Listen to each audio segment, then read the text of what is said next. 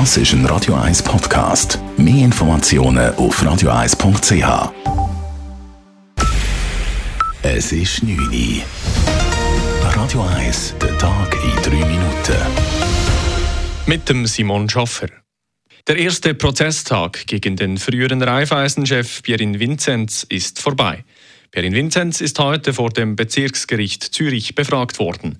Ihm und mehreren Geschäftspartnern wird unter anderem Betrug vorgeworfen. Den Vorwurf, er habe Spesen über mehrere hunderttausend Franken zu Unrecht der Raiffeisenbank verrechnet, weist Vinzenz zurück.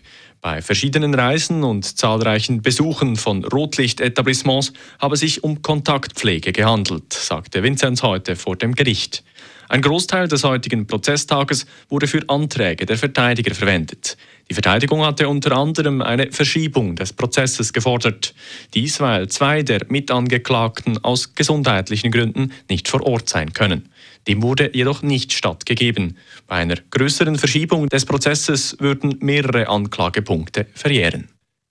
Gemäß Schätzungen des BAG stecken sich täglich rund 100.000 Personen in der Schweiz mit dem Coronavirus an. Die Corona-Fallzahlen befinden sich noch immer im Anstieg. Die Schweiz hat eines der höchsten Infektionsgeschehen in Europa.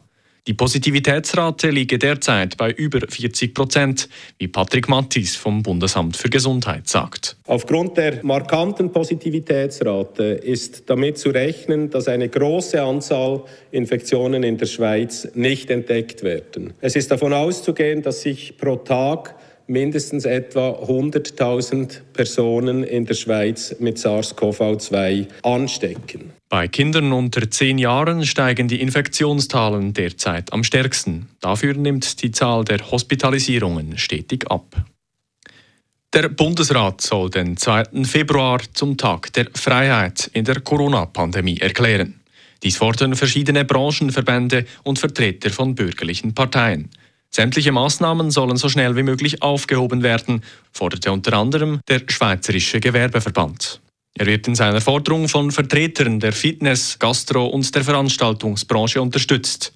Der Bundesrat trifft sich morgen zu seiner nächsten Sitzung. Das BAG steht den Plänen eines Freiheitstages jedoch kritisch gegenüber. Eine Aufhebung der Maßnahmen führe zu mehr Infektionen, sagte Krisenmanager Patrick Mattis heute zu der Forderung. Der Kanton Zürich stoppt die Pooltests an den Schulen. Um die Testlabore zu entlasten, will der Kanton Zürich ab dem 29. Januar bis zum 27. Februar die repetitiven Tests an den Schulen aussetzen. Das teilt die Gesundheitsdirektion in Absprache mit der Bildungsdirektion mit. Durch die Überlastung der Testlabors hat sich die Wartezeit bei den Pooltests verlängert. So könnten die Ansteckungsketten an den Schulen nicht mehr sinngemäß aufgehalten werden, begründet der Kanton seinen Entscheid, vorläufig auf Pooltests zu verzichten.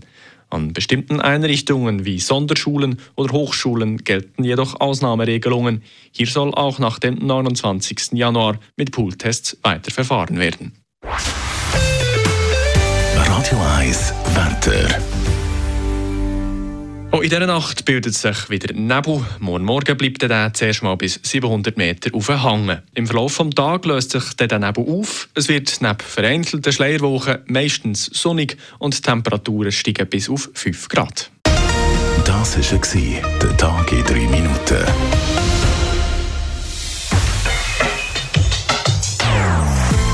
Non-Stop-Musik auf Radio 1. Die besten Songs von allen Zeiten. Non-stop. Radio 1.